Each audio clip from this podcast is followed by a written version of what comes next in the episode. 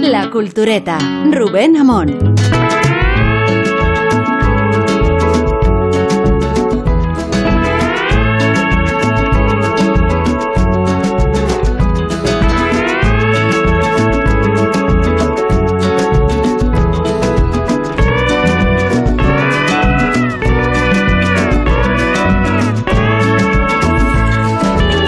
Bueno, estamos llamados culturetas a un acto de contrición, a un arrepentimiento.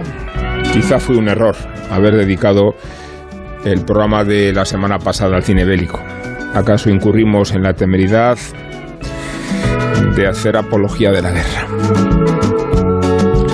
Pedimos perdón, al menos desde el plural majestático.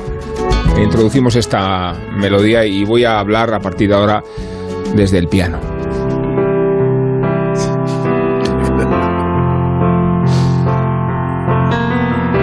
Y mientras, mientras interpreto esta pieza, hago un acto no de contrición, sino de conversión. Enseguida os voy a, ya lo estoy haciendo, estoy entregando culturetas, unos mecheros, unas flores. Me avergüenza haber deseado y recomendado, por ejemplo, el magnicidio de Putin. Pablo Iglesias me lo ha feado. La violencia engendra violencia. ¿Qué os parece?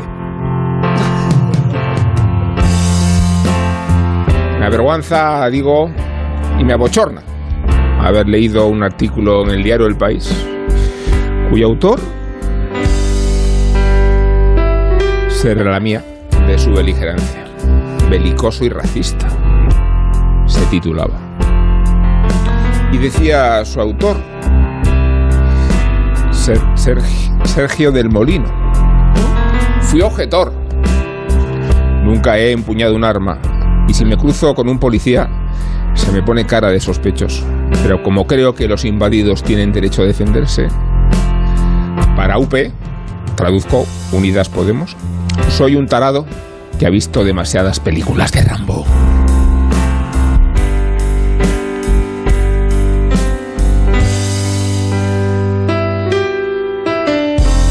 Esa no es la idea, Sergio, y no voy a saludarte todavía. ¿Acaso voy a retirarte el saludo?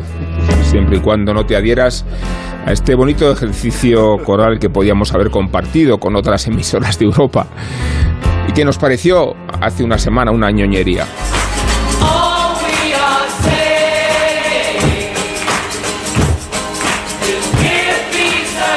Todo lo que decimos es demostrar una oportunidad a la paz. ¿Qué sentido tienen las bombas cuando no dejamos hablar a las palabras? ¿Y por qué no explorar el diálogo y la diplomacia cuando la resistencia a Putin conlleva más dolor? Disparemos margaritas y hagamos de don Tancredo delante de los tanques. Y paremos la guerra no replicando con fuego, sino hereando la bandera blanca. Diréis que a esto se le llama rendición, capitulación y que los promotores de esta línea argumental hubieran preferido, entiendo que en Madrid y en otras ciudades, hubieran preferido que no se hubiera producido resistencia al ejército de Franco. La cultureta no puede adherirse a ninguna beligerancia. Este es un programa que defiende la paz frente a la guerra, el amor frente al odio. Estamos contra los genocidios, por ejemplo, sin ir más lejos. Nunca hemos simpatizado con la esclavitud. Aprovecho para aclararlo. No nos gusta el terrorismo, venga de donde venga. Me apresuro a significar. Y lo mismo decimos de las violaciones, incluso del tráfico de órganos y de la explotación infantil. Parece esto una homilía del Papa Francisco, del antipapa Francisco, y no quiero frivolizar con las categorías arriba mencionadas, pero es que resulta agotador, y ahora sí me alobo, que haya que recordar las obviedades para encubrir las mendacidades que todos aquellos que ahora están irrumpiendo con este discurso almibarado de la paz y el amor no hagan otra cosa que reverenciar la agresión unilateral de un tirano, discutiendo si proviene del linaje de los zares o si se le puede considerar un perfecto hijo de puta soviético.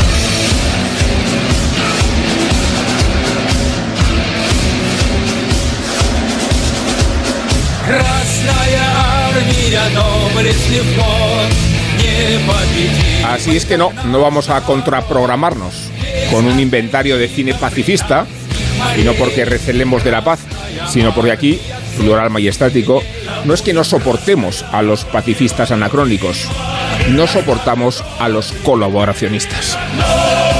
Por eso procedo a mencionar un artículo no de Sergio del Molino, ni siquiera uno mío, eh, que tengo algunos para ir sacando, sino uno que apareció de Ignacio Varela en el Confidencial y cuyo título sitúa las cosas en su sitio. Partido de la guerra a mucha honra.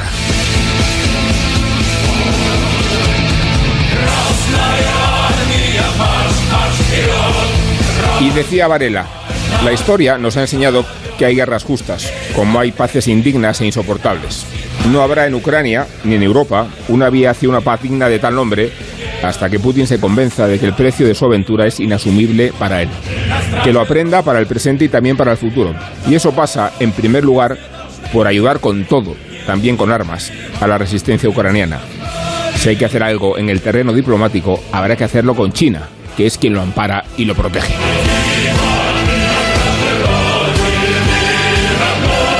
Pues eso, como adscritos al partido de la guerra, permitidme que recurramos al himno de Kalashnikov que compuso Goran Bregovic entre los escombros de la guerra de Bosnia. ¿Pero cómo? ¿Es que hubo una guerra en Europa hace 30 años? ¿De verdad murieron 200.000 personas? Y es cierto, es cierto que los aviones de la OTAN bombardearon Belgrado durante 80 días en 1999 bajo la dirección de Javier Solana. Debéis estar delirando.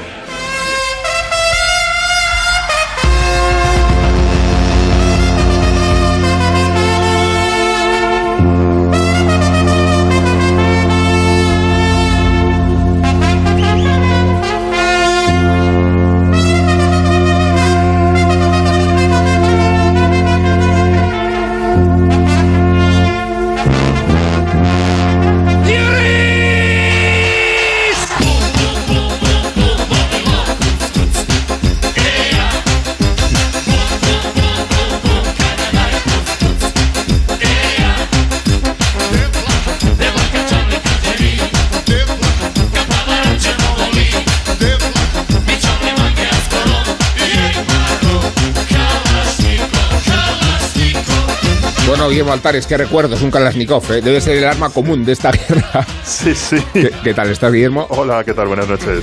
Isabel Vázquez, ¿cómo estás? Estoy bien, buenas noches. Rosa Belmonte, ¿qué tal estás tú? Muy bien, buenas noches. Sergio del Molino. ¿Cómo era belicoso y racista, no? Belicoso y racista, pero... A mucha honra. Pero no me has preguntado cómo estoy, pero lo respondo. Estoy intrigado. Porque te he visto eh, a recitar al piano, el piano de cola que tenemos, ¿eh? que tenemos aquí en el estudio, Sí. pero con las manos sostenías el guion, no sé con qué tocabas el piano.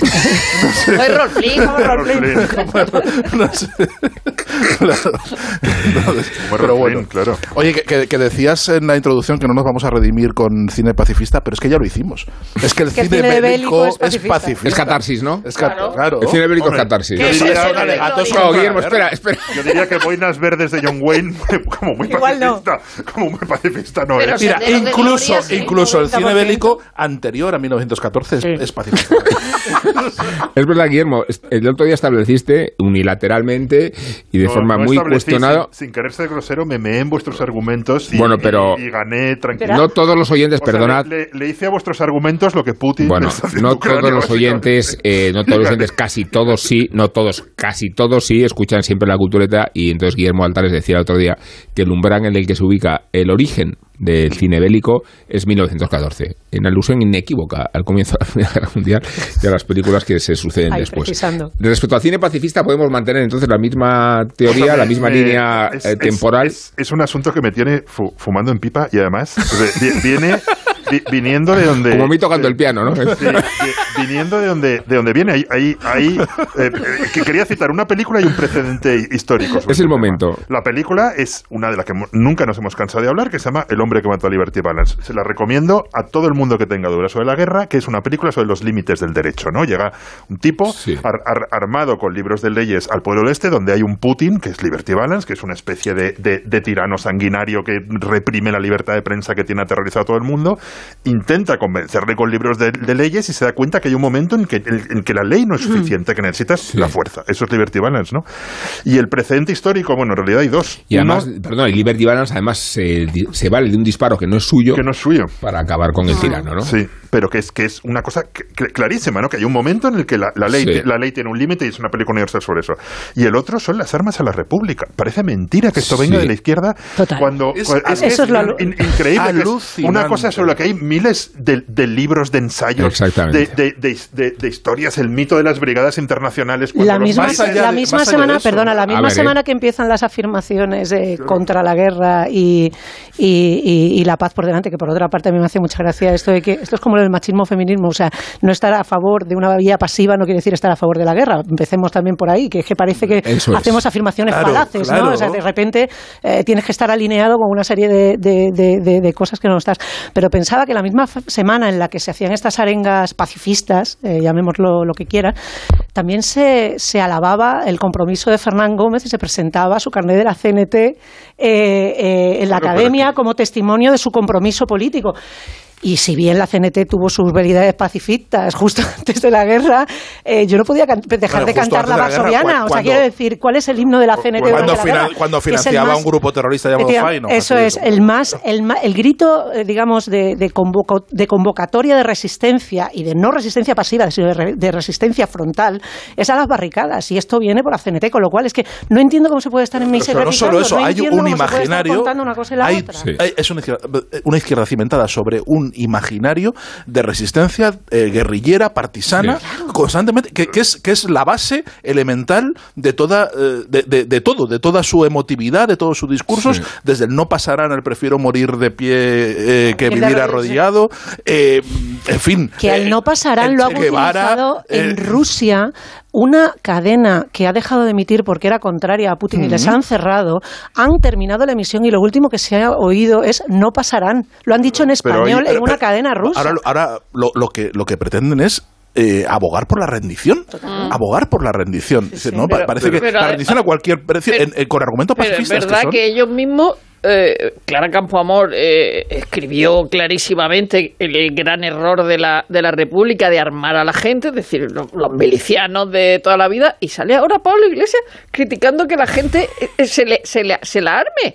Dice, pero dígame usted, que esto es el inicio de, de- de los líos en la República, la gente por la calle armada por, la, por el Pero- pero gobierno. so- sobre todo el precedente es, es- es clarísimo, ¿no? Como las, las potencias fascistas no tienen la más mínima duda en ayudar inmediatamente y bombardear Madrid, bombardear Guernica, no sé qué, y, y como las potencias democráticas no entienden lo que está pasando, que es Francia, Estados Unidos No, y, sí lo y- entienden, y- y Reino sí Unido, o sea, no, no entienden que ese es el, el primer episodio de la guerra mundial contra el, contra el fascismo y que luego vendrían Hitler y Mussolini, no, no lo entienden, no arman a la República y le dejan en, en brazos, es. de, en, en brazos de la URSS, ¿no?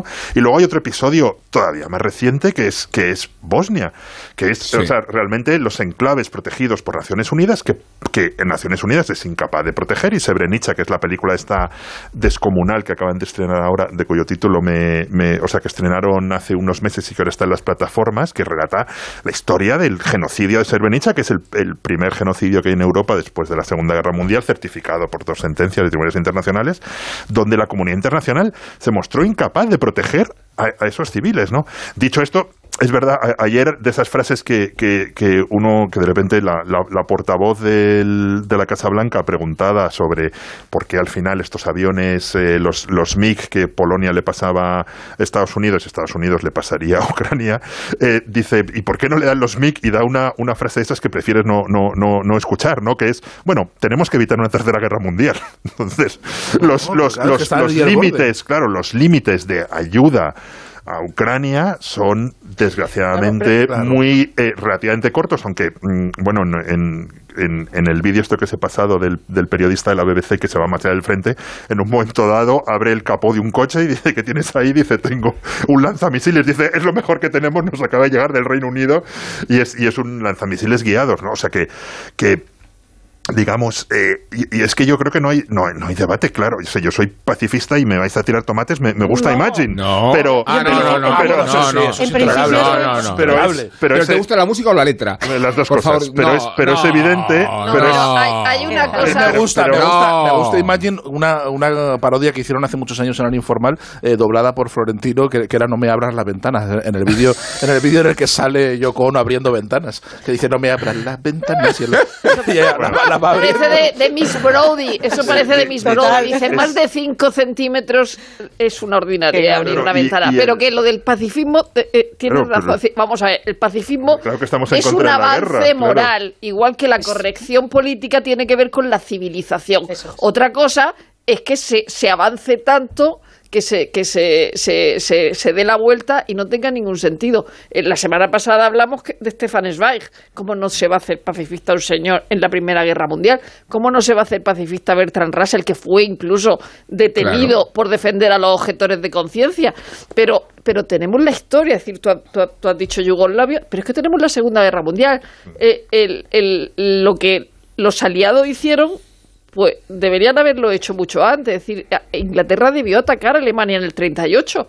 Eso es, Sí, ahora mismo la- está la claro. está la, Múnich, está conferencia Netflix. de Yalta es un disparate porque dio mm, manos libres a Stalin para acabar con, con, con- con- con los enemigos suyos. Vamos, no digo que fueran enemigos en general. Es decir, que, que hay muchas cosas que se han hecho mal y entonces ahora, pues. Habrá que no hacerlas mal o tener Pero so- eh, que duda- asunción sobre todo es de lo que- que hemos cabe- aprendido. ¿Qué duda cabe que, la, que, la, que, la, que resolver la- las cosas por la no violencia es un principio de civilización, como decía, Claro. como decía Rosa? Pero también es cierto que se miente mucho con respecto a las experiencias de la resistencia pasiva, o sea, y se, y se edulcora de alguna manera las, las iniciativas de resistencia pasiva. Y en estos días estamos viendo un mogollón de fotos distribuidas por redes sociales de los claveles en las escopetas, y la revolución de los claveles eh, no, no, el salazarismo no acaba con los claveles ni con la gente lanzándose a las calles. Ese es el mágico fin de fiesta. O sea, la revolución de los claveles es un golpe, militar. O sea, Bueno, que es que no se es- habla, que es, un golpe militar, es una cosa, pro- primero, es- es, agotamiento del propio régimen. propios- que dan los claro, pero que es, un- es el propio régimen que está agotado desde la muerte de Salazar No, y, y- y- que y- los y jóvenes Angola, es capitanes. no, y es y una Angola reacción hemos- a Angola, es total. Y los jóvenes capitanes que dicen, ¿qué hago yo luchando contra estas personas? Estoy a Claro. favor de ellos.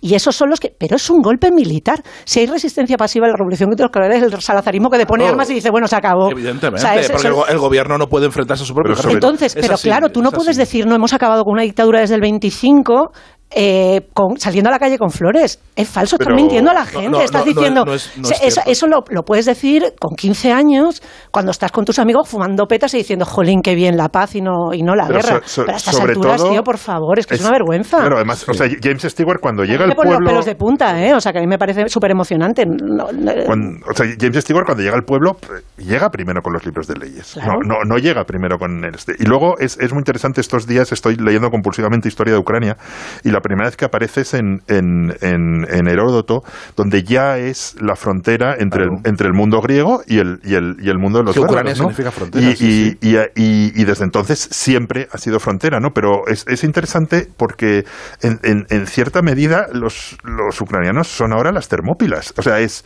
eh, no, no, no podemos ayudarles más que dándoles armas.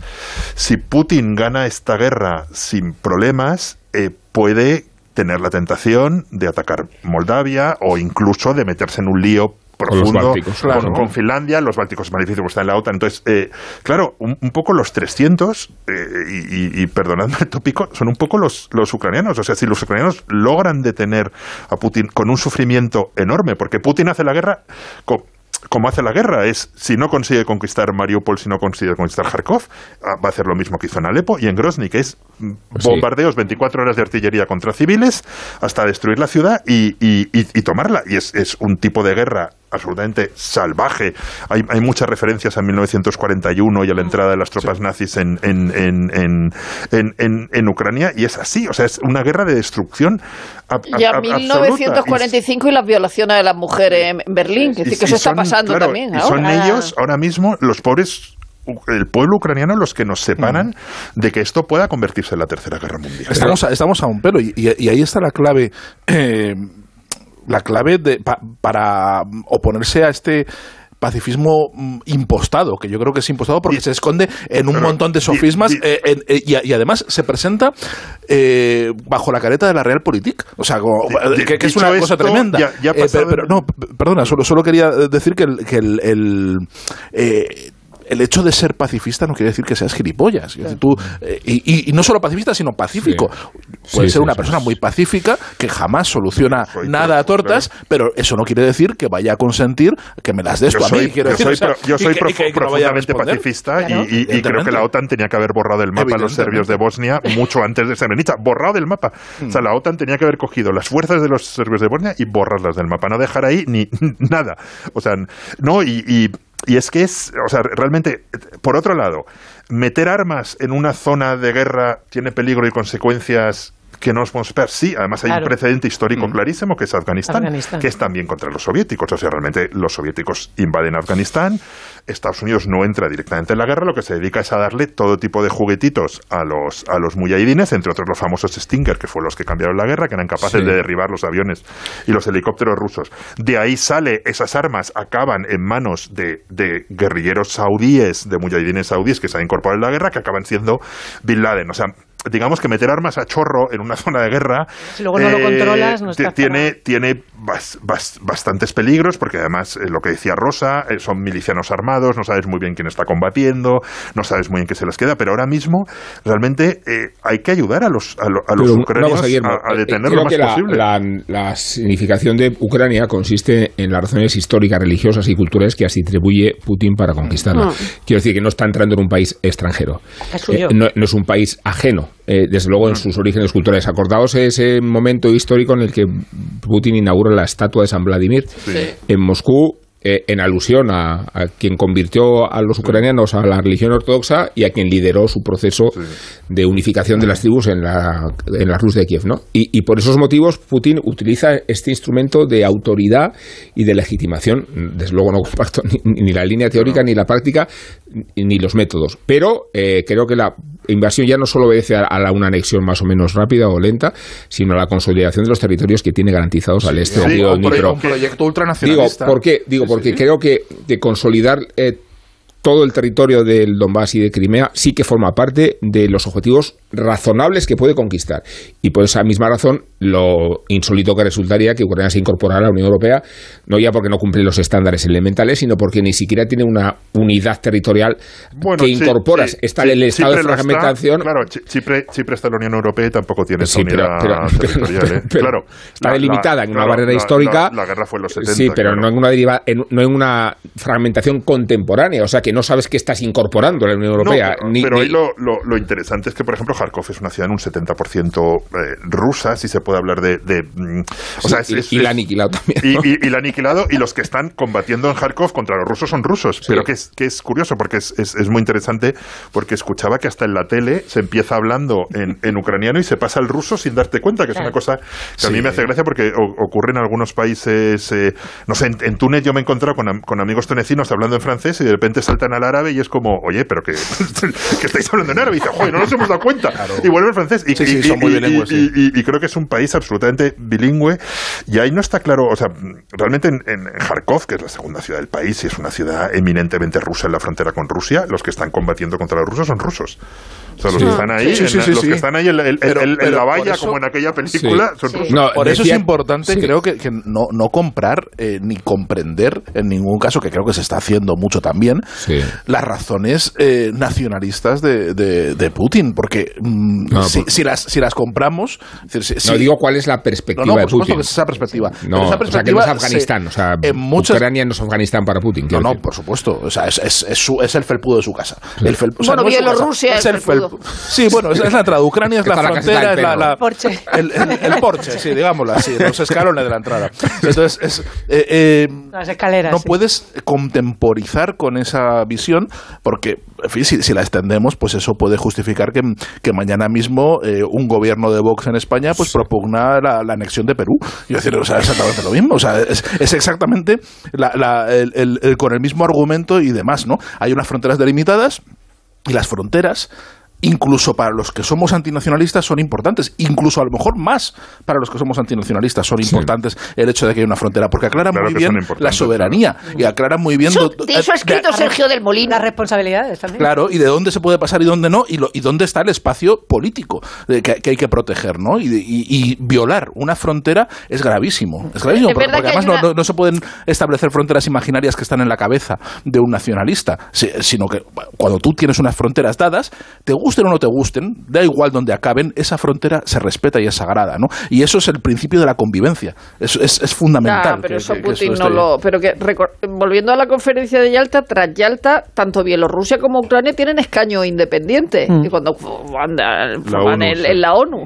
O sea, que, que, que, que- tienen una unidad que no es cualquier Bueno, república ya- y- soviética. Y, y Ucrania es una nación mucho antes de, de- de- de ser un Ya, país, una nación de- definida, como decía Sergio, por la frontera, por la diversidad. eh, Por los eh, cosacos. yo, claro, por, por todo- o sea, realmente hay, o sea, U- Ucrania no se define en un concepto de, de nación-estado, sino que eh, es ucraniano quien, quien quiere. Pero y eso hay es- es un concepto medieval. Ucranianos de, de todo tipo. Eso es un y concepto medieval en, de- de- de- en la historia de Europa que, que está en todas partes y que nosotros en España lo tenemos en la toponimia, en los pueblos de la frontera, en Jerez de la Frontera, en todos los pueblos. Eso era, un, era un territorio como el de Ucrania, que era la frontera, que no es que fuera una línea, sino que era una región. Las fronteras eran regiones. Sí, Eran regiones con un régimen fiscal especial, con, eh, eran lugares de transición Oye, aquí esto ha sido. que, se- claro, que hay- servían hay- de comunicación claro, hay- entre, hay, hay entre ucranios reinos. católicos que, que hablan polaco y hay ucranios eh, ortodoxos rusos y hay ucranios ortodoxos ucranios que son diferentes.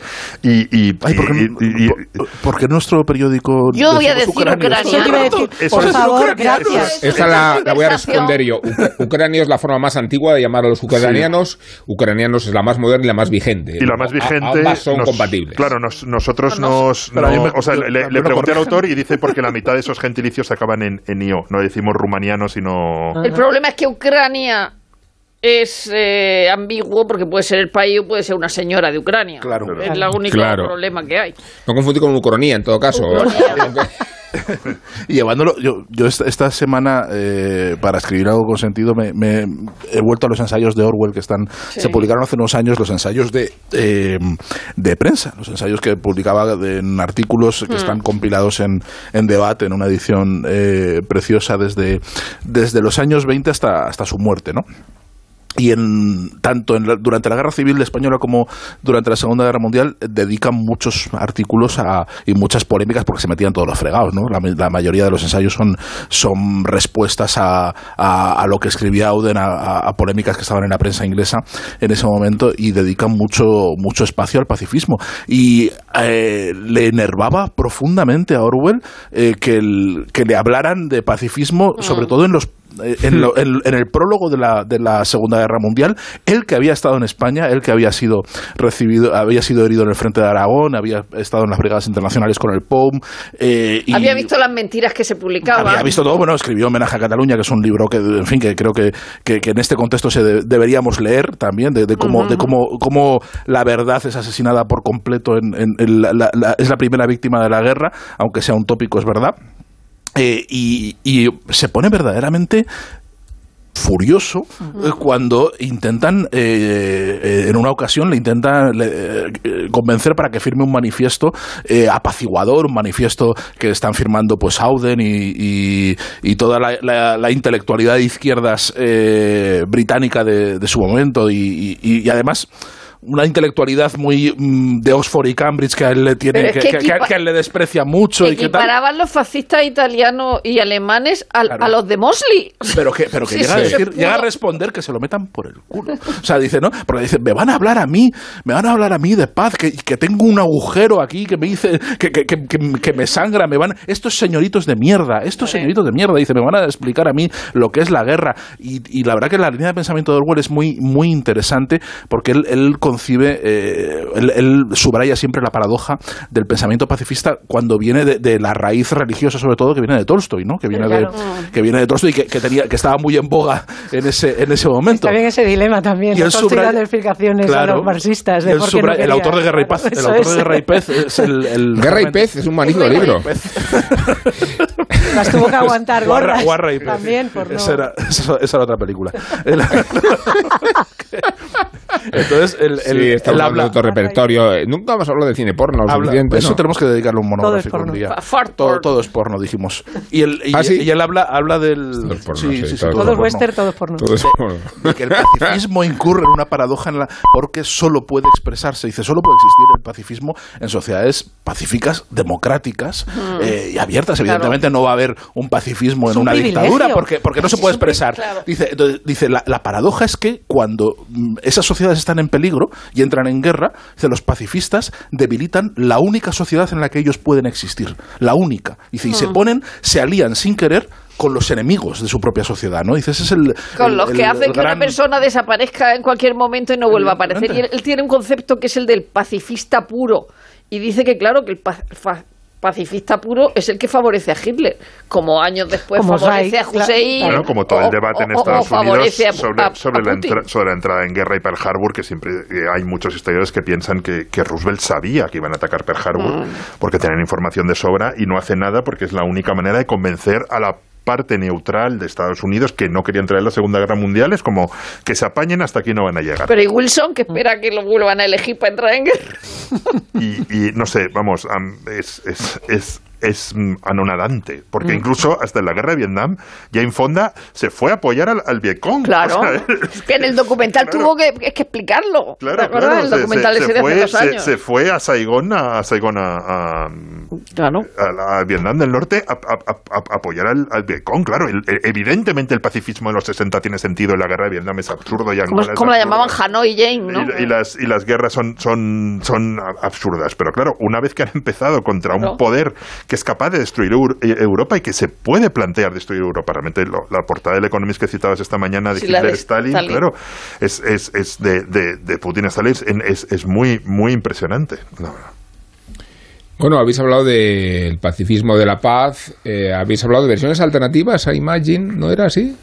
Versiones no, la, la que tú has tocado. De Basbianca es una también, que es más bonito, ¿eh? ¿qué Por favor. Ah, la otra. la Me otra. abras Esa, esa. la ventana. Venga, la toma y baila. Dice, baila, abre.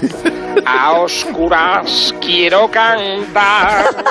Vale, ahora ponte a abrir la otra. No se ha enterado. A oscuras quiero cantar.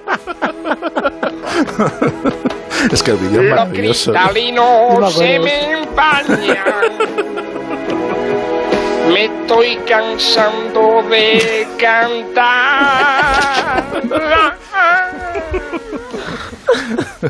¿Qué ha hecho más daño? Eh, ¿La guerra o John Lennon? Ah, que John Lennon. John Lennon, ¿verdad? John Lennon, sin duda.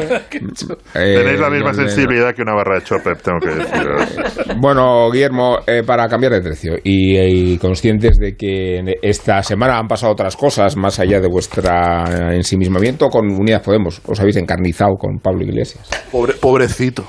Pues vamos a hablar del 8M, pero desde una perspectiva distinta, y es la que nos cuenta Miguel Venegas, hablándonos de la historia de Alice Millat, que es una deportista pionera en la inclusión de mujeres de deportes olímpicos. Cuando Virginia Woolf visitó Oxford no pudo entrar en la biblioteca por ser mujer. Tampoco participó en la cena de gala donde servían carnes y vinos, sino que fue relegada a la residencia de mujeres con puchero y agua. Después se marchó a su casa y escribió una habitación propia y cambió el mundo a su manera. Era 1928 y Alice Millat también cambiaba el mundo después de años de lucha en la pista y en los despachos. Se había convertido en la primera mujer jurado en una competición olímpica. Ella también había sido arrinconada por los hombres, pero su pelea había terminado con una victoria. Y Millat no pedía una habitación propia para toda mujer, sino que compitieran en los juegos igual que hacían los hombres. Para conseguirlo se había enfrentado al mismísimo Barón Pierre de Coubertin, el padre del olimpismo moderno. En 1896 se habían disputado los primeros Juegos Olímpicos de Atenas, inspirados en las Olimpiadas de la Grecia clásica, cuando los atletas competían desnudos y las mujeres casadas no podían asistir al evento. Las solteras podían acudir y mirar, pero no participar. Dos milenios después, el movimiento olímpico renacía con el mismo espíritu, con algunos toques de modernidad, ropa para los atletas, mujeres en las gradas, pero ninguna competidora. En 1900 se admitió algunas participantes, pero solo para deportes considerados aptos para las mujeres, el tenis y el golf. Coubertin llegó a decir que una mujer haciendo deporte era la más antiestética visión que unos ojos pueden contemplar. En este escenario se presentó una francesa de Loira llamada Alice Millat, presidenta y fundadora de la Federación de Sociedades Femeninas de Francia. Ella misma era remera, jugadora de hockey y entrenadora de fútbol. Había enviudado de un comercial inglés y dedicaba su vida al deporte frente al rechazo general. En 1919 pidió a la Federación Internacional de Atletismo que incluyera las pruebas femeninas y fue rechazada. En 1920, el COI prohibió la participación femenina en los Juegos de Amberes. La reacción de Millat fue crear sus propios juegos, los Juegos Mundiales Femeninos. Se disputaron dos ediciones. La primera en 1922 en París congregó a 20.000 espectadores en las gradas. La segunda fue en Gotemburgo, en 1926. Dos años después, el COI tenía que rectificar y aceptar poco a poco a las mujeres en el deporte. Aún hubo que esperar hasta los años 60 para verlas correr pruebas de más de 200 metros, porque el COI tenía un documento médico que probaba que la fragilidad femenina las impedía correr distancias mayores. Cuando Alice logró un deporte para todas tenía ya 44 años y no podía competir, pero se le dio un asiento entre el jurado. Murió en 1957, olvidada para el mundo del deporte que tanto había hecho crecer. Tenía una habitación propia y podía ver a sus chicas ganando medallas. 17 millones de euros. 17 millones de euros. Tu hija lleva seis horas taladrándote con la misma canción. De reggaetón. Pero calma, visualiza 17 millones de euros. Extra Día del Padre de la ONCE. El 19 de marzo, 17 millones de euros. Extra Día del Padre de la ONCE. Compensa y mucho. A todos los que jugáis a la ONCE, bien jugado. Juega responsablemente y solo si eres mayor de edad. PlayUzu es un casino con más de mil juegos. ¿Más razones? Slots como Wolf Gold o Star Wars. ¿Más? Ruleta en vivo. ¿Más? El dinero que ganes será siempre tuyo. Y sin retirada mínima, no hay una única razón por la que PlayUzu es un casino único. Hay muchas. Juega ahora en playuzu.es. Solo más 18. Juega con responsabilidad. Alquiler, acción de alquilar, negocio por el que se cede una cosa a una persona durante un tiempo a cambio de una rentabilidad. Seguro, objetivo, es cierto, libre y exento de todo peligro o riesgo. Si piensas en alquilar, ya sabes, alquiler seguro. Llama ahora al 910-775-775. Alquiler seguro, protección a propietarios. En Onda Cero, La Cultureta.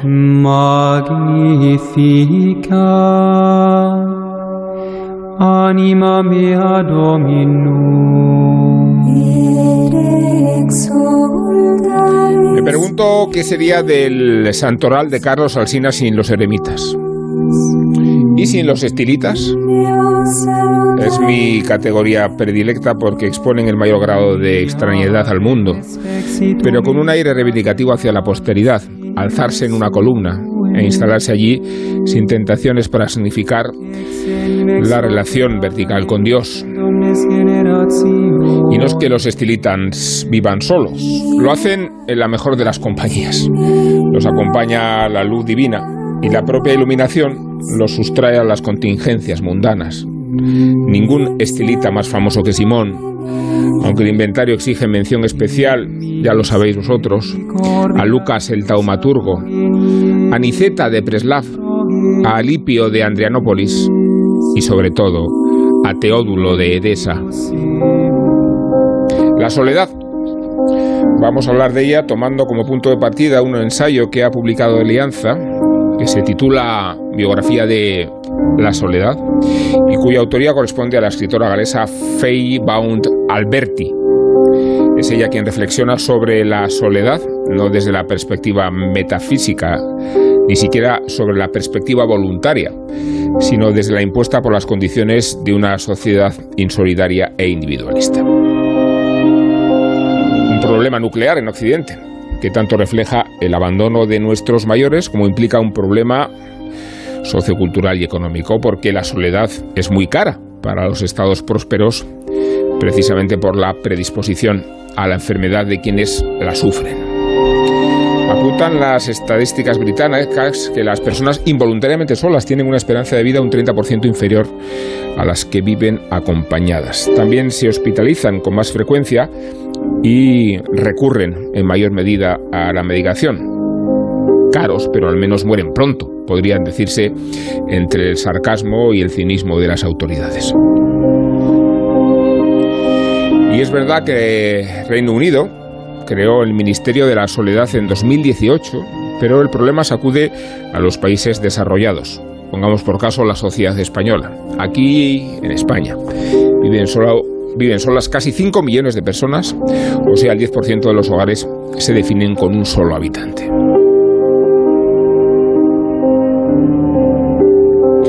El libro de Faye Bound indaga en las razones, acusa al neoliberalismo, simpatiza por ello muy poco con el modelo económico de Margaret Thatcher y ubica el nacimiento patológico de la soledad en 1800, cuando los primeros síntomas de la revolución industrial y el éxodo del campo a las ciudades predispusieron la paradoja de la saturación urbana y las almas solitarias. Puede decirse lo mismo de nuestra revolución tecnológica y de otra paradoja aún más sintomática. Estar solos horas y horas delante del ordenador conectados al mundo, pero al mismo tiempo aislados y expuestos al mismo síndrome del individualismo. Se observa a las personas solas con recelo y hasta con estigmas y cuesta trabajo aludir al problema sin plantearse otras cuestiones concomitantes con la longevidad. Vivimos demasiados años. O como la viudedad. Hemos encontrado en las mascotas el placebo de la compañía y se han resentido en nuestras sociedades de la carencia de los proyectos comunitarios en el sentido más complejo de la vida en comunidad. Y no ayuda a corregir el problema, el trastorno del coronavirus, más todavía cuando las recomendaciones sanitarias consistían en ponerse una mascarilla y vivir alejados del prójimo.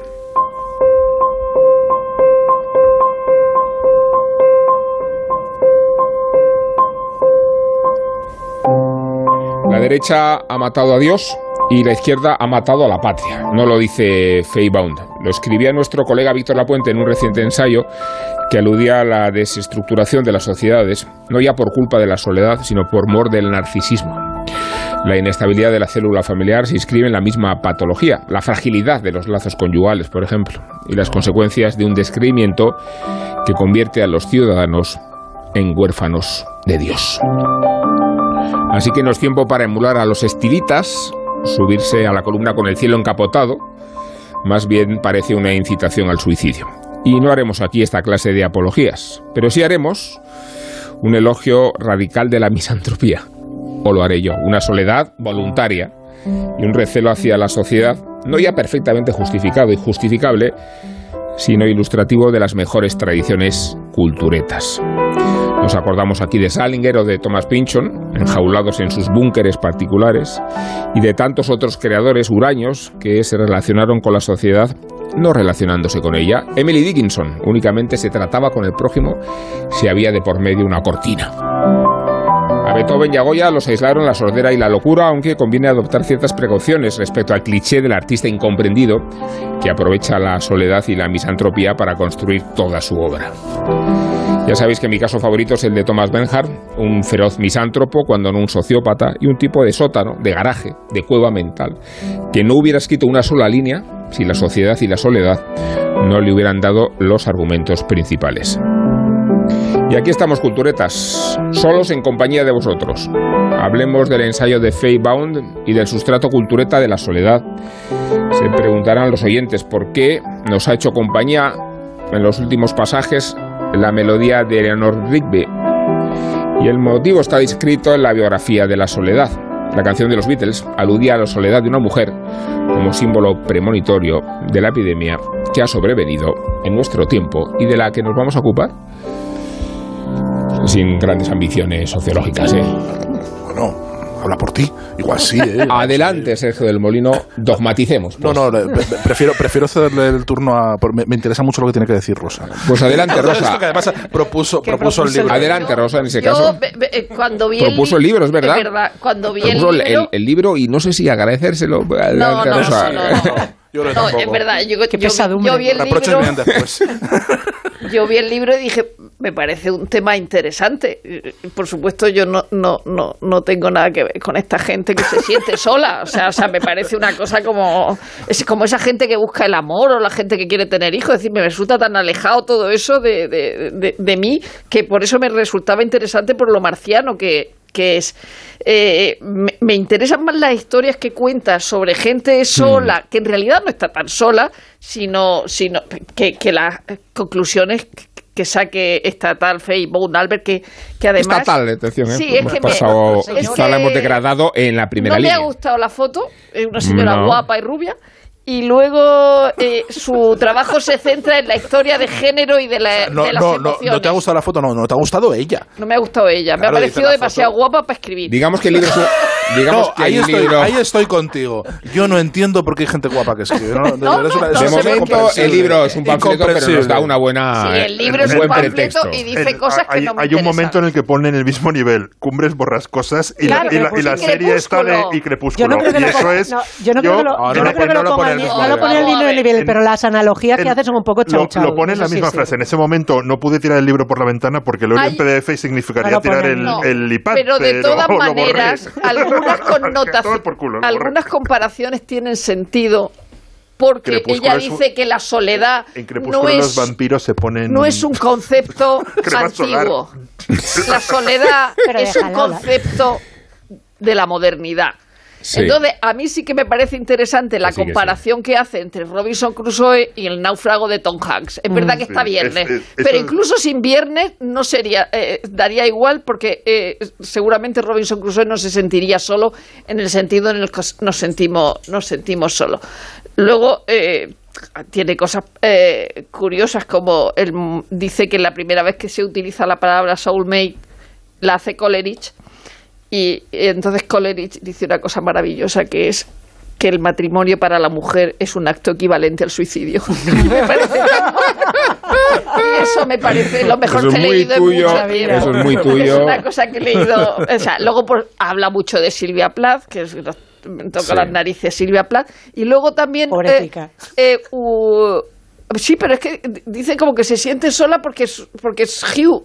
Eh, triunfa más que ella y porque la campana dorada no tiene éxito bien pero es que eso no es Bueno, y porque está eso- la pobre en- Ya, ya, no. mal de lo suyo desde el principio. eso es lo, es que ha dicho progresivo. Rubén, que tanto la, la enfermedad mental como la Claro. sordera te aíslan, eso es eh, evidente. Y luego también habla mucho de la viudedad, que mm, bueno, Sí. que no, pero es por esa, esa, esa cosa de la búsqueda del amor y en este caso de la pérdida del amor. Y, y entonces se, se centra, por ejemplo, en la reina Victoria. La reina Victoria eh, era una mujer absolutamente enamorada de Alberto. Y, y cuando, cuando muere Alberto, que debe ser eh, en el momento en que Eduardo, Eduardo VII se lía con Lili Lantry, eh, eh, el otro se muere y, la reina Victoria casi le echa la culpa a- al hijo de, de la muerte de Alberto y luego tiene una- unas costumbres como las de Juana la Loca. Hace, por ejemplo, que le prepararan la ropa siempre a- de, de Alberto ya muerto o mm, se ponía una, una especie de camisa suya para dormir, lo, enterraron con una bata de él y una especie de figura. eh, y entonces se equipara la viudedad a, la, a la soledad y yo no- ahí no estoy muy, muy, muy de acuerdo en el sentido de que no es una cosa eh, equivalente, que claro que uno se puede sentir solo, no, pero esto ya, pero es que todo me parece tan particular y, y, y tan personal. eh, eh, hace hace la, la, la, la diferenciación en inglés que en español. Sí, no, es que- es que, claro, no tiene que en español, claro, en español soledad pues, puede ser una soledad buscada, ¿no? No, no, no, no tiene por qué ser algo, algo malo. Y lo de los eremitas, pues el otro día, fíjate, eh, eh, leí en La Verdad de Murcia una, una, una señora.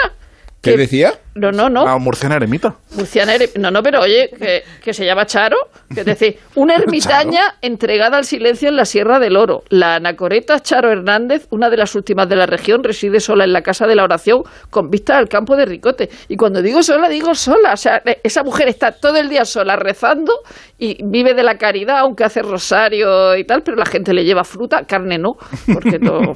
Y os- Ella carne hay- no. hay una- hay- ¿Os, os hay- acordáis de la eremita de, de la vida de Brian? Que se le cae Brian en el agujero y se llevo 20 años sin hablar. años sin hablar Ahí, una palabra. eh, yo- Que, que me, me gusta la parte de la cultura popular y que, que, que repasan en el libro. Las conclusiones no me interesan porque tampoco me parece Bueno. que la soledad sea la epidemia. A ver, no, hay la, más no, o menos no, acertadas, La, la sí. epidemia no, pero sí que es una de las características, creo Sí, que, es que de, de la sociedad actual y una consecuencia, sin duda, de- del progreso. Es una, una consecuencia de, de, ¿Qué? Pero es que el progreso es vivir solo. Ese es el progreso, Pero- vivir A ver, solo. no. una consecuencia Pero del progreso- progreso, por ejemplo, ella que hace, ella que hace ¿por mucho. qué el director del programa el se director se, se descojona en está la cara de la risa, no sé, porque argumento? ha debido, Esto, esto, esto, esto no lo he entendido. ha debido A ver, ¿cuál es? un meme, un meme gracioso. No, que, que expresado ¿Se así parecía, parecía, parecía que era un triunfo del progreso. Hombre, no, pues es un, es, es un, es un efecto. No una característica, Un vale. efecto, un efecto. Vale, vale, que no pasa nada. Que los, no, es, una consecuencia. Sergio Yep. Suelen ser absurdos, pero hay que disimular, sobre todo tú que eres una autoridad moral este programa. Programa, una autoridad Tenía- moral. no tenía noticias. No, a ver, es un, es un efecto del progreso y es uno de los debates ahora mismo de, filosóficos que están eh, tanto, tanto en la filosofía eh, fetén como en la filosofía chunga de, de, de Byung-Chul Han, por ejemplo, del, del coreano este pesado que... Ah, horroroso. día- eh, hay, que- hay que dedicarle un, Es muy o- pesado. Hay que dedicarle una a él, anticultura. a ella No, no a los dos juntos. Dos, transparencia de No, narices. pero es verdad que. No, hace, no, una, cosa de la autoayuda copla, totalmente. La. Pero, pero en el de la debate que nos hemos librado. en la, pre- en la premisa en la premisa cierta en la premisa cierta en el sentido de que eh, mm, vivimos en una sociedad que, que ha dado la espalda o ha periclitado por completo todos los los eh, pues la- más allá de la patria y la religión que decía Víctor Lapuente que citabas tú antes Sí. eh, lo- eh, ha dado a la espalda todos los rituales todos los rituales y todo Así lo que es. tenía sentido como la vida en común y eso ha Sí. generado en una sociedad individualista el narcisismo quizás es un efecto también, no es, no es una no, no, no es un rasgo eh, que genere la a- que, que lleve la soledad, sino también un efecto de una sociedad cada vez más atomizada, más individualista, eh, fruto del progreso. Pero es que ese es el precio que estamos pagando a cambio de no estar dominados por clérigos y a cambio de no estar completamente vigilados y de vivir en una sociedad totalmente maridos, donde cambio no existe la intimidad. Y a es que la intimidad es una conquista. cambio, la intimidad es una conquista. Yo la crítica Sí. que le hago sobre. También se ríe, no sé qué le No, pasa. sobre todo le libro- hace gracia la intimidad. no, Es me, que me- es que- me-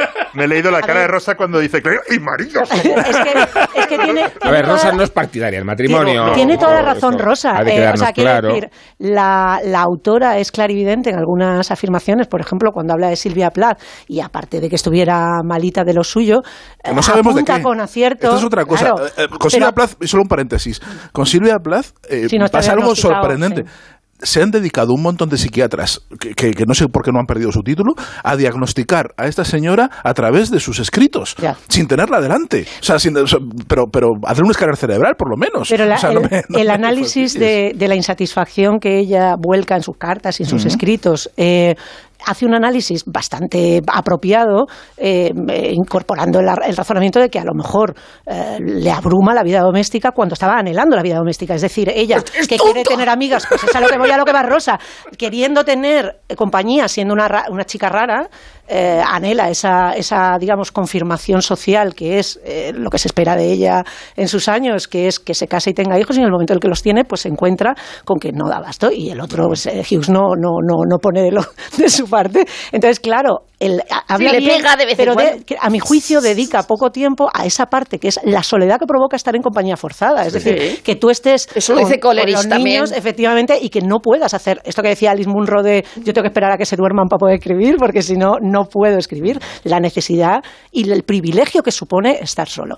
Y al mismo tiempo, Es la habitación olvida, propia de la vida- es Woolf. la habitación propia de Vir- Virginia Woolf. Al mismo tiempo, la autora deja de lado, por el empeño en la crítica a, la- a las sociedades individualistas, deja de lado el razonamiento de, por ejemplo, cuando habla de los mayores, tú dices, es que es el, el precio que tenemos que pagar y el precio que tenemos que pagar también para que nosotras no estemos cuidando de los mayores, que es que gran parte de la soledad de los mayores viene, y esto lo digo como un, digamos, como un avance del primer mundo, que es que no hemos encontrado la solución para un hueco que antes ocupaban las No, mujeres que se quedaban a y que cuidar de antes los era mucho más o sea, corto, porque la esperanza de vida era 30 eran tres- años más. Eso es, o sea, en dos días tu padre se había Claro. muerto, pero, pero claro, eso no tiene una solución real hoy en día. Entonces, es un, es un avance. Es un avance que duda cabe, pero no es solamente que está, digamos que estamos aturdidos por el individualismo, porque si no hay una crítica va. al progreso que supone la liberación por parte de las mujeres de esa responsabilidad. Claro. Es que es que, es, que es volver a la casa, o sea, es año- no- añorar, una sociedad donde había un sentido fuerte de la comunidad, Claro. donde nadie se sentía solo porque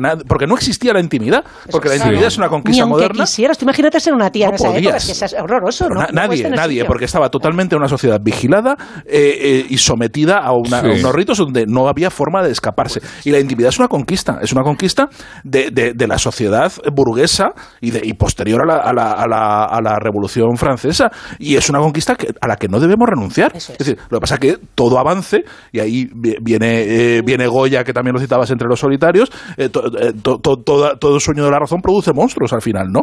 Y efectivamente, eh, a- ahora tenemos una serie de problemas que no habíamos sido capaces de anticipar y que son fruto del lujo, del enorme lujo y el enorme privilegio de poder disfrutar de la soledad y de la intimidad. y de la longevidad añado porque es verdad que las sociedades se han hecho muy longevas y que la esperanza de vida no solo determina mm, más tiempo para vivir, sino implica más casos de viudedad. El- a ver, los hombres mueren cinco años antes que las mujeres en los países occidentales, luego es normal que haya menos compañía de las parejas hasta el último 40 años momento. antes murió Alberto que Victoria. Y, Es que son 40 años penando y echando de menos. y yo, por, por salirnos del, del libro este que compara... No, si el libro no hemos entrado siquiera. eso, No, no, eh, estamos en la soledad, estamos en la soledad. Eh, Sí, el eh, libro- sobre la eh, realmente no, no sé si todo el cine es western pero todo el western es, es sobre la, la soledad y yo creo que, que Sí, si hay señor. un género Muy bonito esto, si, Guillermo, si hay un género que, que de Sí, alguna manera sí. encarna el héroe solitario el tipo solo Sí. ese, ese ese personaje de Centauros del Desierto de John Wayne, John que, Wayne, que llega, que llega con todas las guerras y, y, y incluso cuando hay películas de conjunto como los profesionales, los profesionales son una panda de solitarios, de tipos Sí. que se van metiendo el lío solitarios que les se unen para una misión y tienes clarísimo que cuando acabe esa misión cada uno hombres se- solos, esto es muy cada bonito, uno se verá- escucha esto. cada uno- Hombres solos en compañía de hombres solos. en compañía de hombres solos. Y, y hay, Bonito. para mí, la gran película sobre la soledad, que además cuando la pierde realmente su- a- a- acaba destruido, es Las aventuras de, de Jeremías Johnson, Johnson. con esa frase mítica de alguna vez estuviste en una ciudad, Jeremías, dices, estuve una vez y aquello no me gustó. y, se va, y se va a vivir al, al campo en una, en, en una cabaña Sí. y cuando logra una pareja y se rompe su soledad, se destruye su mundo porque sí. la, la- la- la- la matan los indios y vuelve a empezar en, en- en- en soledad, ¿no? Entonces, eh, realmente la- hay una especie de idealización de, Sí. de- de la soledad a través del western y del, del héroe solitario que es solo ante el peligro, ¿no? Los problemas los resuelves tú. Y, y luego... mm, Sin el Estado, creo que- sobre todo porque no hay Estado. Creo que la, claro, no hay Estado. Pero que él las- solo ante el peligro no está solo, porque tiene a Grace Kelly y a Katy Jurado. y a Katy pero Jurado. al final, o sea, el, ¿qué soledad pero es al final el que tiene que resolver el problema es él. Y luego también yo. la, la gran película sobre la soledad, yo creo que es El apartamento, una película de la que hemos hablado mucho, pero yo creo que es... es- Dos es- personas Además solas. de esta personas soledad. solas, de esta soledad, de la soledad, de la soledad contemporánea, yo creo que es que Completamente de acuerdo. Creo que lo hablamos cuando hablamos del apartamento, que más que una historia de amor es dos es una historia de dos personajes que buscan Solitarios. terminar con su soledad y están profundamente Pero cuando el solos y tío está ahí aislados, en, además. en, en, en- en fin de año, es- es- con los espagueti estos que, que seca con Total, la... y sin- y la- que escurre con la raqueta. Y está la contradicción de que es un tío que tiene el apartamento lleno, que es en parte también lo que sucede, por ejemplo, en Fresas Salvajes, con el viejillo que tiene el coche lleno de gente y está solo todo el rato. Está todo el rato eh, quedándose absorto en sus pensamientos, en, su- en sus divagaciones, en sus recuerdos de, de, infancia, está, de infancia. Está yendo y están todos así como cacareando a su alrededor y él no puede dejar de estar solo porque además lo que te está contando la historia es que siempre ha estado solo. A mí, es verdad que es una, también una de las grandes historias del- de, la, de la soledad porque además la nuera, que es quien hace el, el viaje con él, también está sola en su decisión de si va a tirar por libres y dejar a su marido porque quiere tener el hijo o no. Y, y esto, a mí es- estos dos personajes la verdad Pero es que luego- me conmueven de una manera muy, muy especial. Luego hay soledades falsas, es decir, eh, eh, eh, Rubén ha citado a Salinger, a Pinchon, eh, a Bernhardt. Pero luego hay, sol- eh, luego hay soledades absolutamente falsas como la de Greta Garbo. Es decir, Greta Garbo es verdad que se, re- se retira después de la, de la mujer de las dos caras y se va a vivir a su apartamento de la calle 52 de Nueva York con, con vista a la Alice River. Pero Greta Garbo iba a la Casa Blanca Claro. cuando la invitaban, iba al yate de Onassis porque Onassis le pidió matrimonio antes que a Jackie y le parecía que era un yate pequeño el Cristina porque no podía andar. Iba, no, no digo reuniones de Tupper, pero era una cosa parecida a reuniones de Tupper que organizó Betsy Blair, que entonces estaba casada con Jim, con Jim Kelly. Y entonces organizó una cosa que era de ollas, de vender ollas. Y entonces Greta Garbo fue porque estaba en ese momento obsesionada con hacer dieta y allí se cocinaba al vapor y se gastó como 87 dólares en ollas. Eh, eh, que, que Greta Garbo hacía una vida normal, salía con sus amigos, iba de, de viaje, aceptaba invitaciones. Esto es, esto es como el mito. tenía el- quiero de ser una encima. estrella de cine Eso es como, como el mito de la soledad del escritor, que está, Claro. está arraigadísimo y que, a ver, eh, y, y que se cul- cultivan muchos escritores. Me, me acuerdo hace, hace unos años me encontré con un, con un escritor en, en, eh, en un programa de televisión. En una que- cueva. en una eh, pues, pues una cueva, una cueva antes de entrar en un programa de televisión que, que iba a que me y estaba ocupada. Y él, te- él tenía una sección, él tenía una sección de, ah, no, no sabía que colaborabas aquí y demás. Y me dice, sí, sí, es que dice, acepto estas cosas para poder salir de casa y ver gente, porque si no, estoy todo el día, dice, si no estoy todo el día aquí encerrado y no, pero, pero, pero ese es un es también mentira, porque era un tipo muy sociable y, Claro. y- y- y no es verdad. O sea, que trabajemos en casa no quiere decir que estemos Claro. solos No, no, claro. y, y- y no estamos todos los solos que quisiéramos estar. O sea, y porque lo- porque claro, hay. Una, hay, una, hay una soledad anhelada que siempre te la niegan. Siempre, siempre hay eh, algo que se te que, que- que- que te, que te rompe los planes, ¿no? Sí. Y hay, hay, hay- hay dos, como dos tipos de, de- de soledades, creo que se reflejan en, la, en el cine y en la literatura, que es la, la so- la soledad impuesta, la soledad del apartamento, la soledad que, que no deseas. Y la, y la soledad anhelada, evidentemente, ¿no? La soledad de, de- del, de Walden, del de la cabaña, que también es una soledad falsa. Falsísima, esa- es una falsa pero se se fue, enmascaramos, días, ¿eh? se fue, se fue como al patio, días. al pa- Sí. no, dos días y al patio de atrás de su, mame, de su madre que, que le, que le, tra- le llevaba judías Sí. eh, lo- lo- día sí día no. Eh, y, y hay una, so- una soledad híbrida de ambas, que ni es buscada...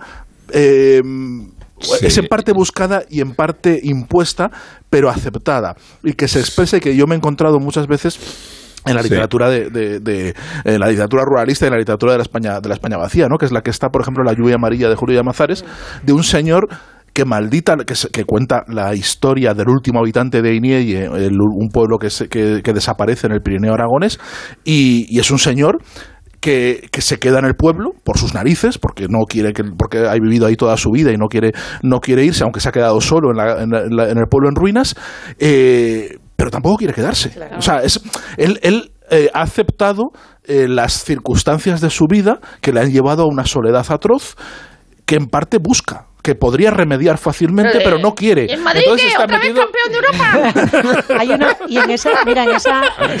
y, y- como y dice usted que Franco ha muerto, ¿no? Decía el anuncio este de, de la fa- y es, y es esa soledad que, que tiene que ver con la aceptación del individuo, con la aceptación de tus condiciones y de tu vida y de ponerte Sí. en, en- de saber ponerte en tus zapatos, a mí me parece la más interesante. Y luego la, la, la- uniéndolo también con, con lo del libro, que en algún momento determinado habla de pues eso, de los bichos raros, que al final no pueden sino aislarse, aunque sea de manera progresiva, independientemente de si tienen o no patologías, o que tienen esa o fobias o, o misantropías más o menos desarrolladas. Pero estaba pensando también, ahora que decías del ruralismo y de la de este tipo de literatura, el exitazo el año pasado, que fue Un amor de Sara Mesa, también iba sobre esa soledad eh, anhelada, buscada en un páramo que, que en un momento determinado se Pero puede era leer como un, falsa, porque se lía con ese tío. es un cumbres borrascosas mm, feministas, si me apuras. O sea, es una especie como Entonces, de. Si tú quieres soledad, no, No, no, buscas no. el amor. Eh, contemporánea, sin duda, sin duda, sin duda. Perdón, sea, perdón, os- pero, pero contempor- Sí. en clave en contemporánea. Porque eh, vuelvo a la analogía que hace la misma autora con, con Crepúsculo, que yo sigo sin verla. No porque las copas las ponga a la misma altura, como decía Willy, sino porque no veo las, las, similitudes.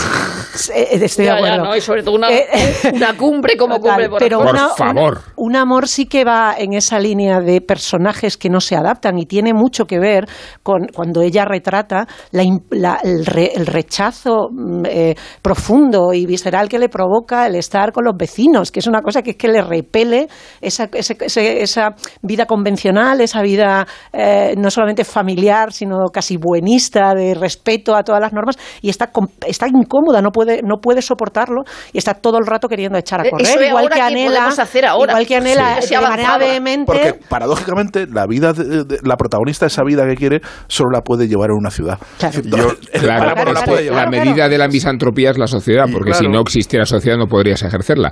Hemos hablado, ¿os acordáis de Michel de Montaigne, que estuvo 10 años en Sí, la sí, torre de su su torre. castillo? Claro, hay que tener castillo Claro, también, ¿eh? Y servicio. Y y servicio. y interpelando todo el rato al- a la gente. O sea, que por otra parte yo- estaba en continua conversación con todo sí, el ¿no? mundo. Así sí nos retiraríamos, No dejo ¿no? de hablar con nadie. Sí, no, él, él- él- él tenía, él tenía internet, o sea, estaba carteándose con toda Europa.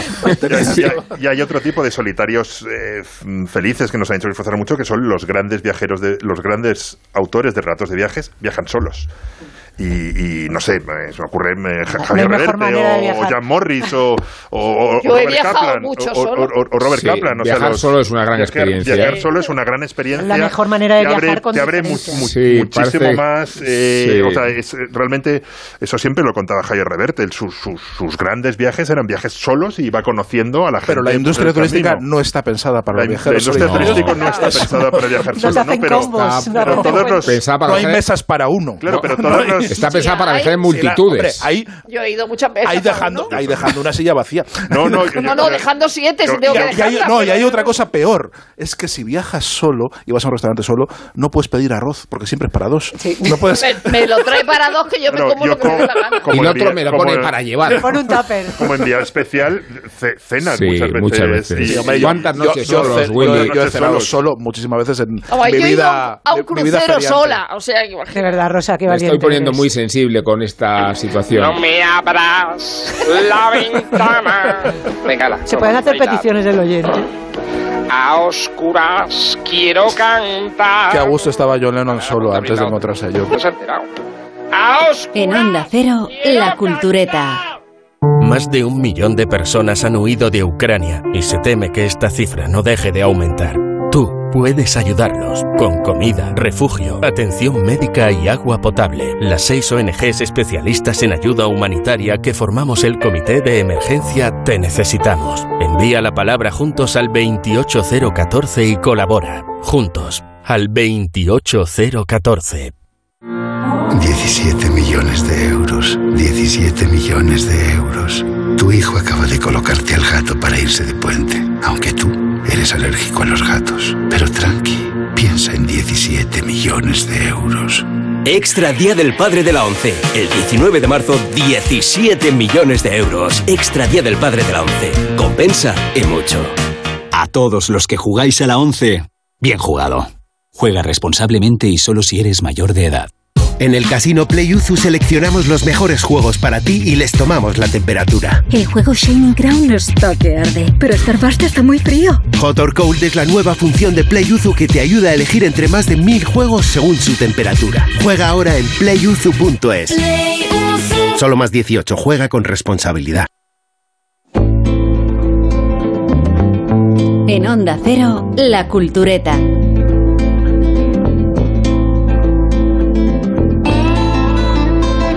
Que he perdido la noción y el recuerdo de la última vez que utilizamos este clásico de todos los clásicos. Pantallas. Pantalla. Pantallas.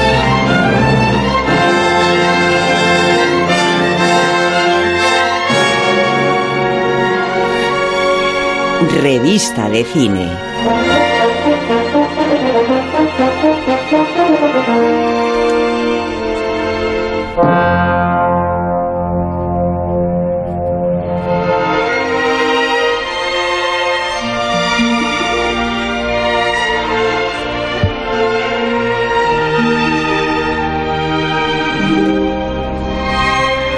Emociones el programa de hoy con la música, ¿eh?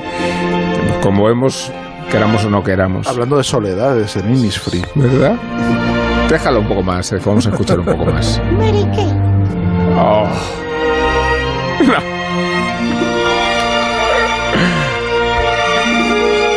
Guillermo, ¿quieres un pañuelo? Estoy emocionado. Lo sé. Estoy emocionado. Bueno, eh, os pido un poco de prudencia y de paciencia. También se la recomiendo a los oyentes porque tenemos muchos atrasos, pero nos consideramos en la posición de fijar doctrina respecto a algunas películas y series que no hemos podido analizar porque la, la actualidad nos ha desbordado. Algunas se han estrenado hace tiempo, pero creo que no podemos dejarlas pasar sin darles un repaso. Y este tráiler, aunque es un poco antiguo el concepto, nos evoca la primera de la que vamos a hablar. It's a god awful small affair Esta tampoco os gusta, ¿no? Esta canción tampoco os gusta. Deja, deja, Como ver. Eh? Imagine. Yelling no, and daddy has told her to go. Listen, young lady. But her friend is nowhere to be seen. So how'd you become such a hotshot She actor? walks through her I'm a showman. That's what I'm meant to do. De esta película hemos hablado en la cultureta matinal, pero como la cultureta matinal no deja huella ni pozo, conviene afrontarla y como veo a Isabel Vázquez entusiasmada con esta banda sonora, con esta sí, le voy a dar un turno de análisis de Licorice Pizza, que es la película de Paul Thomas Anderson. Muy, muy elogiada por Sergio Molino, Sí, mucho, mucho. por un seguidor particularmente mm, ponderada por, por Rosa, bien, pero sin entusiasmo, criticada hasta las esencias por Guillermo Altares. Así que, Isabel, vamos a acabar con Willy. Es que el- es, es- es, eh, frustrante tener que hacerlo ya cuando se ha dicho prácticamente todo el Licorice Pizza en las No, pero, pero mira, que, que- Pero- que No, no Guillermo, que- dicho. no, no, que Guillermo se lo oiga. No, Uf, qué el pereza. Licorice Pizza, eh, pues eh, ya sabemos, es la, la historia de, de- del, del personaje real Gary Goldman, por cierto, que es, un, que es amigo de, de Paul Thomas Anderson y que le contaba sus historias y Paul Thomas Anderson pues, la, ha convertido, la ha convertido en este coming of age eh, eh, setentero eh, en el Que pone hemos sus visto bueno, cosa totalmente que, nueva. que tampoco hemos visto western ni cosas así que nos gustan tanto, ¿sabes? O sea, es como eh, que tendrá que ver. Qué pereza de película, de verdad. Pues es una película, al contrario de lo que dice Guillermo, gusta, no me solamente gusta no más da, a Guillermo que le gusta Imagine. no da pereza, sino que eh, se disfruta muchísimo, es rara, es resulta eh, sorprendente, resulta estimulante poder sentarte en el cine y no saber qué es lo que vas a ver, qué es lo que sucede con Licorice Pizza, que te pones a verla y no sabes por dónde va a ir. Es una película rara, es una película que está provocando todo el rato y es una película que además te produce una serie de sentimientos, independientemente de que no tengas los mismos recuerdos, pero te estimula, te- o sea, te, te- te excita de una manera muy particular, te remite a esas mismas vivencias eh, sin tener nada que ver, porque además es una vivencia que no tiene nada que ver con nada, es un niño actor. Me vais a que convencer eh, para volverla a es ver un y niño me actor a gustar, al que le ha crecido un corpachón que no puede, que es, es maravilloso verle hacerlo, hacer los cast- castings con niños que siguen siendo niños y el que tiene 15, 16 años es ya un hombre, es un tío además que ha echado un cuerpo que es desproporcionado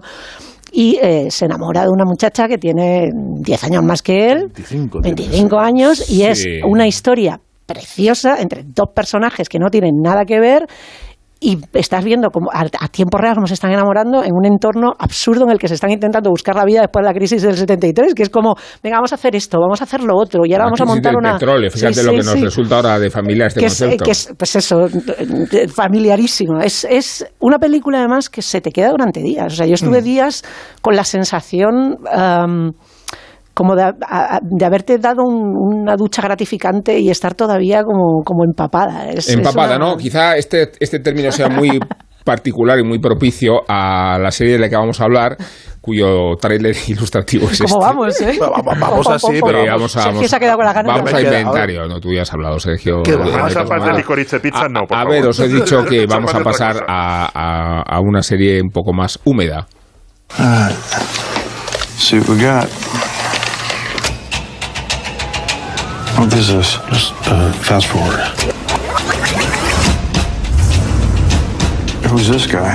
That's Tommy Lee's drummer from Motley Crue. Bueno, nuestra avezada audiencia sabe que estamos hablando de Pam y Tommy, de esta serie eh, que evoca las circunstancias y las condiciones en que se realizó ese vídeo porno eh, explícito de Vídeo íntimo, difundido de manera un- ilegal. Espera, un eh, voy, voy. un vídeo íntimo difundido de manera ilegal eh, de, de Pamela Anderson y de Tommy Lee, ¿no? Es así. Y que ha dado origen a una serie mucho mejor de lo que parecía eh, la propia trama. Al principio. Al principio. luego se, Ahora no, se se va desinflando. A ver, explicaos. Se desinfla igual que el pene de Tommy Lee. Igual que, un- que una teta en Sí, un avión. sí. Igual, que, igual que la- o igual que las tetas de, de Pamela Anderson. Que tal. Eh, no, empieza muy bien, es una película, Sí. arranca muy bien el planteamiento. Además, era una historia dificilísima de contar bien. O sea, de hacer una, una serie tan bien construida con, con, con unos actores que tenían un trabajo muy difícil, que era.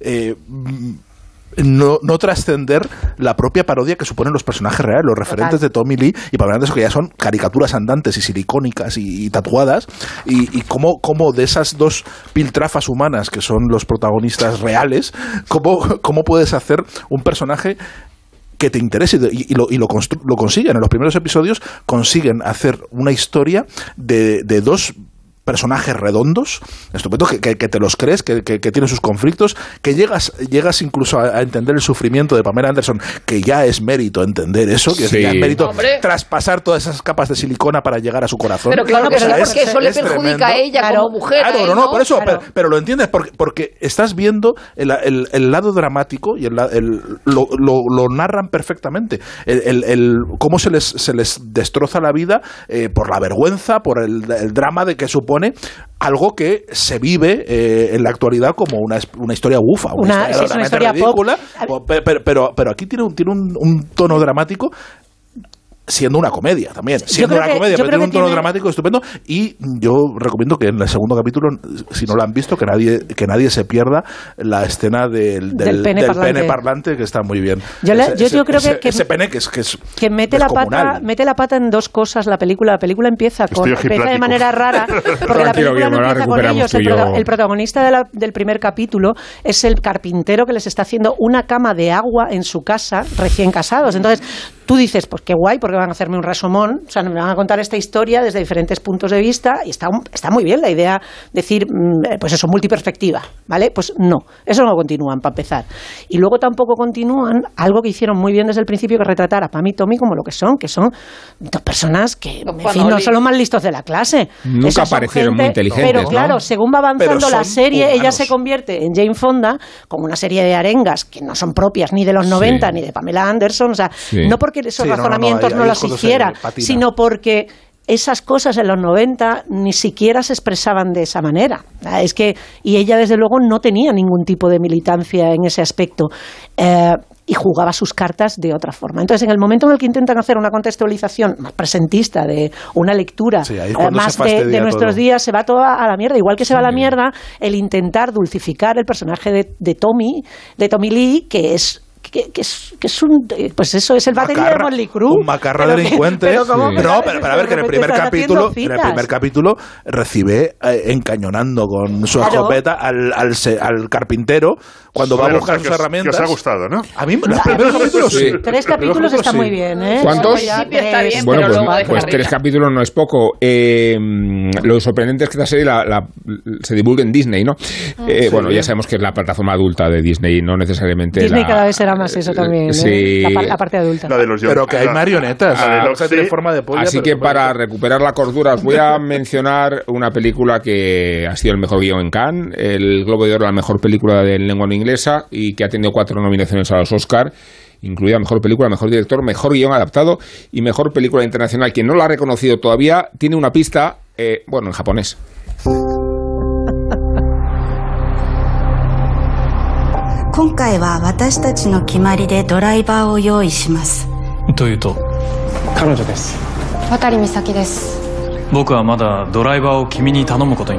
Aquí la gestión de la cartera japonesa la lleva Guillermo Altares, eh, la película es de Yusuke Hamaguchi y por tanto, Guillermo, eh, podemos decir que aunque dure muchas horas... No me gustó. ¿No te ha gustado? Pero no, es posible. No, no me gustó. Me, me superó. Es un director que, que me encanta. Su anterior película me encantó. En Filmen hay unas cuantas que he ido viendo con el tiempo. Hay una de una historia de varias amigas a lo largo de que es una peli de tres capítulos la- larguísimos, como una serie larga que me encantó.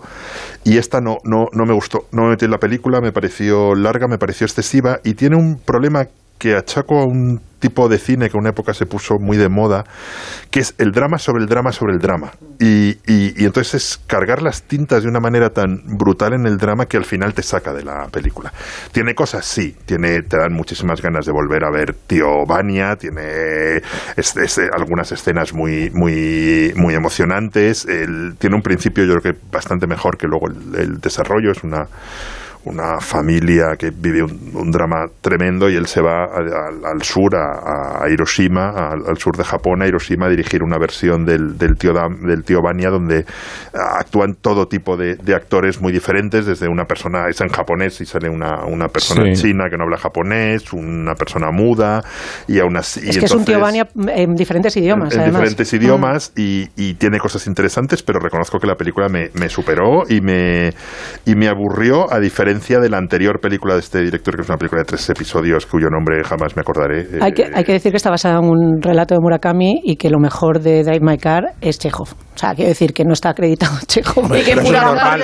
que, es que Mura- No, pero empecemos es que por Murakami. parte- pues, eh, pues A ahí quería, le gusta ahí quería mucho yo llegar. Murakami. Yo soy Ahí muy quería- Murakami. quería yo- Borges ahí- y Murakami. sí, ahí quería yo llegar. Entonces, cuando tú te- lo basas en un relato de Murakami, corres el riesgo de pasarte un pelín con la cursilería. Bueno, pero Murakami va a ganar un Oscar aquí. antes que un Está- Nobel. Eso seguro. Seguro porque le van a dar, le van a dar el Oscar en detrimento de, de algunas películas mejores que están nominadas. El- la película es de una cursilería extrema. O sea, llega un momento y es verdad que empieza rara. Eh, por lo menos inquietante Y y va derivando una cosa que se va pasando a alargando, cuchillo alargando, el alargando, material, ¿eh? alargando. Sí, sí.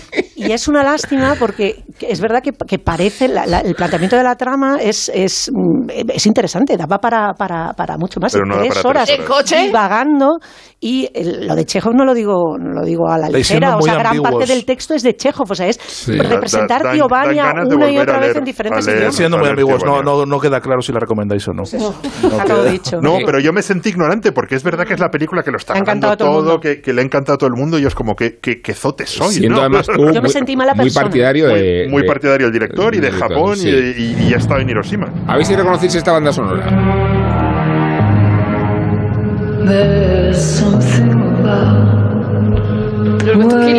Eh, correcto, es Killing Eve y por tanto la ponente es Rosa Belmonte, Bueno, que pues, quiere hacer una reflexión sobre la cuarta temporada la cuarta, que que está es en la- HBO. En HBO, la Hay tres capítulos o cuatro, ¿no? Es la última temporada, además, eh, y se ha vuelto completamente loca, y eso me gusta. Es maravilloso. Eh, eh, eh, echo de menos a Harry Walter, porque eh, eh, en, en esta última temporada sale al principio, pero ya no sale más, eh, la he hecho mucho de menos, pero, pero Sandra Oh y, y el personaje de y y Jodie Comer están soberbias igualmente, y Fiona también, o sea, la, je- la jefa que ahora no sabemos a qué se dedica.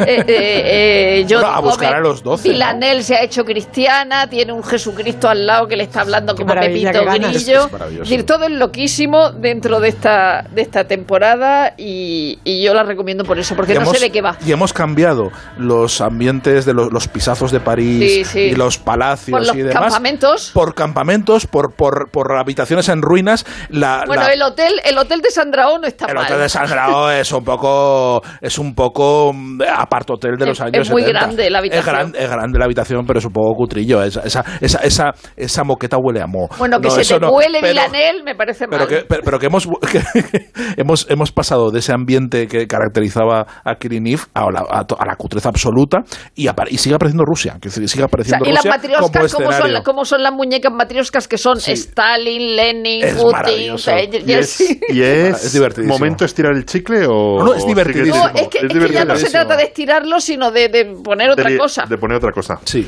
Joder, esa Sí, sí, convencer va- va. para verla, Hay para una volver a ver, o sea, salgo ellas. volver a ver. Licorice Pizza para Sí. decirme a mí mismo no soy tan zote. Y no solo, la recomendación que te hacemos es que esta noche se ha estrenado eh, la película cuyo tráiler vais a percibir en estos instantes. Let's go.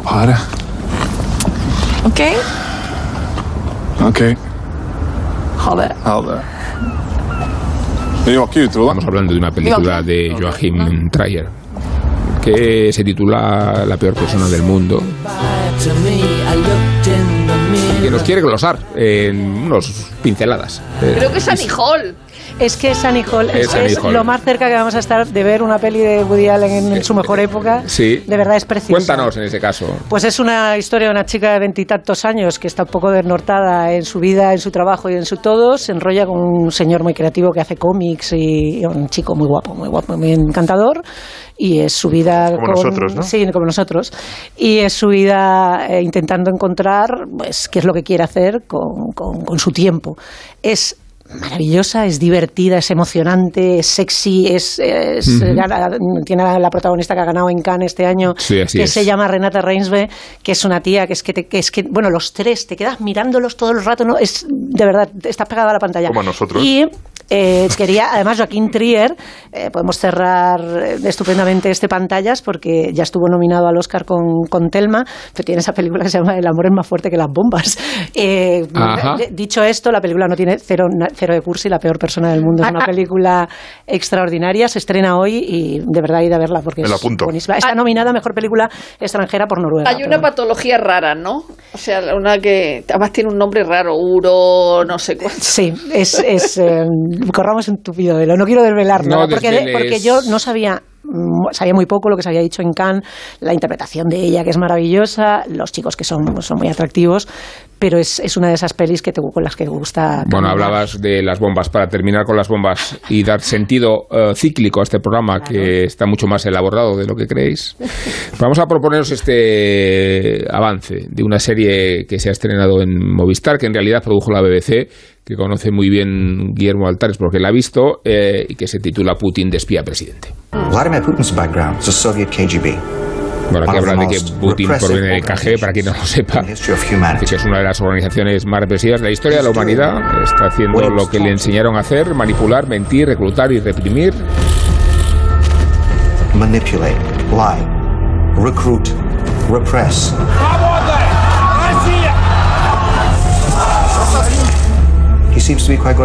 Y se le da muy bien. eh, Putin de pequeño era un luchador, bueno, etcétera, etcétera. Guillermo, que la recomiendas, ¿verdad? Buenísima. Son estas cosas que hace la, la, la BBC que hablan. O sea, el- el pri- la, la serie avanza con un tío envenenado. Por, Sí, sí, empieza con un tío envenenado por Putin. Y es, o sea, realmente habla todo el mundo. O sea, no falta una voz. eh, o sea, es, es ilimitado, ¿no? Hay una escena. Quiero que resume quién es Putin, que la protagoniza Yeltsin, que es, eh, mm, em, eh, bueno, pues, van contando la ascensión de Putin, de, de espía un poco secundario, en, en Dresde, dice una cosa muy graciosa, dice hay muchas fotos de él en Dresde, con lo cual muy, muy bien espía del KGB no sería, porque a, a- a- a- a los de verdad no sabes quién es, ¿no? Y, y- y luego el tío es, es asistente del alcalde de Leningrado y, y el tipo que se encarga de, de- de toda la corrupción, y entonces hay elecciones libres, el alcalde de Leningrado pierde las elecciones y dice el de la BBC, hay Putin, se dio cuenta de que elecciones libres ni de coña. y luego hay un momento en el que es el heredero de, de- de Yeltsin y entonces Ye- Yeltsin llama a, a- a Putin para felicitar las elecciones y es como tic-toc, tic-toc. Entonces pasan las horas y Putin no le devuelve la llamada. Y, y- y dicen, ¿cómo es posible? Y, y sale el tío que grabó esas imágenes, que esas cosas de la BBC, ¿cómo encuentra el tío que grabó esas imágenes? Y le dice, ¿cómo es posible que nos dejasen seguir grabando? ¿no? Entonces se ve a Yeltsin diciendo a su mujer, bueno, estarán muy liados, seguro que me responde ahora. Y pasan las horas y nunca le devolvió la llamada. Es como, ya soy tu heredero, me voy a hacer con el poder absoluto de Rusia y... y Ahí está la puerta. Démosle a JF León el eh, honor de contarnos el epílogo del programa, hablándonos de la figura de Jack- Rick Rubin, que para muchos ha sido el mejor productor musical de los últimos 40 años. The only thing that's real. Rick Rubin cumplió ayer 59 años. Se queda, por tanto, a un solo paso de esa barrera psicológica que suponen los 60. Puede que haya quien se pregunte quién es ese tal Rick Rubin, y quizá les quede claro, al menos a los Beatlemaníacos, si les digo que era ese barbudo que asentía constante y compulsivamente al borde del esguince cervical hamaca en ese delicioso documental McCartney 321. Ojalá recondujera la carrera del ex bajista de los Beatles como hizo con la de Johnny Cash a mediados de los 90, cuando el hombre de negro estaba desahuciado por la industria. Juntos grabaron un buen puñado de discos que aunaron calidad y popularidad. Unos años más tarde haría lo propio, aunque no con tanto éxito, con el por entonces denostado Neil Diamond. If you're thinking that my life is a hoot a holler from the start of the day. Y en paralelo a su primer trabajo con Johnny Cash, consiguió que Tom Petty grabara el que para muchos es su obra maestra, Wildflowers.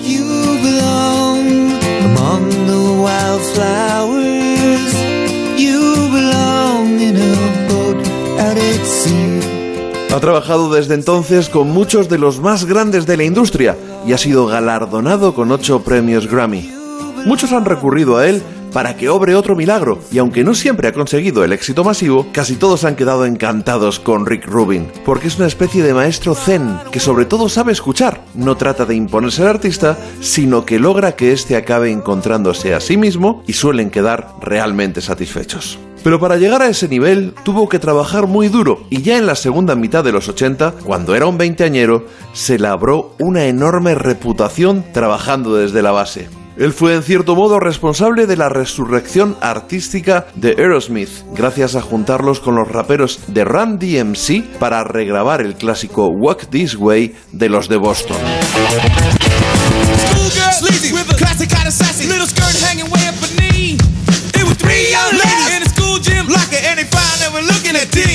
Quizá les choque a algunos, pero Rick Rubin arrancó produciendo a artistas raperos, JCJ, Public Enemy, aunque sobre todo es reconocido por haber descubierto y llevado a lo más alto a los Beastie Boys.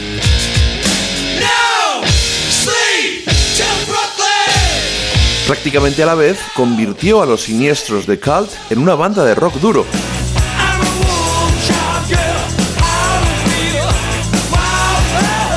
Y algo parecido hizo con Glenn Danzig, que hasta entonces era un cantante de punk de culto, sin verdadero éxito y al que convirtió en millonario.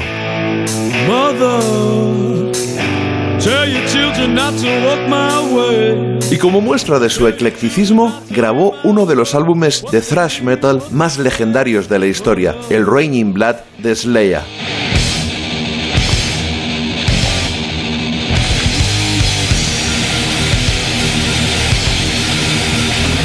Y por último, en 1991 dirigió la grabación de la obra maestra de los Red Hot Chili Peppers, ese Blood Sugar Sex Magic, y los convirtió en una de las bandas más importantes del mundo. Todo eso y mucho más lo hizo Rick Rubin.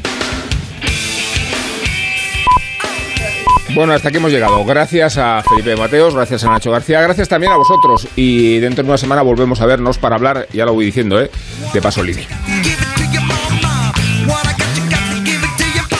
Son las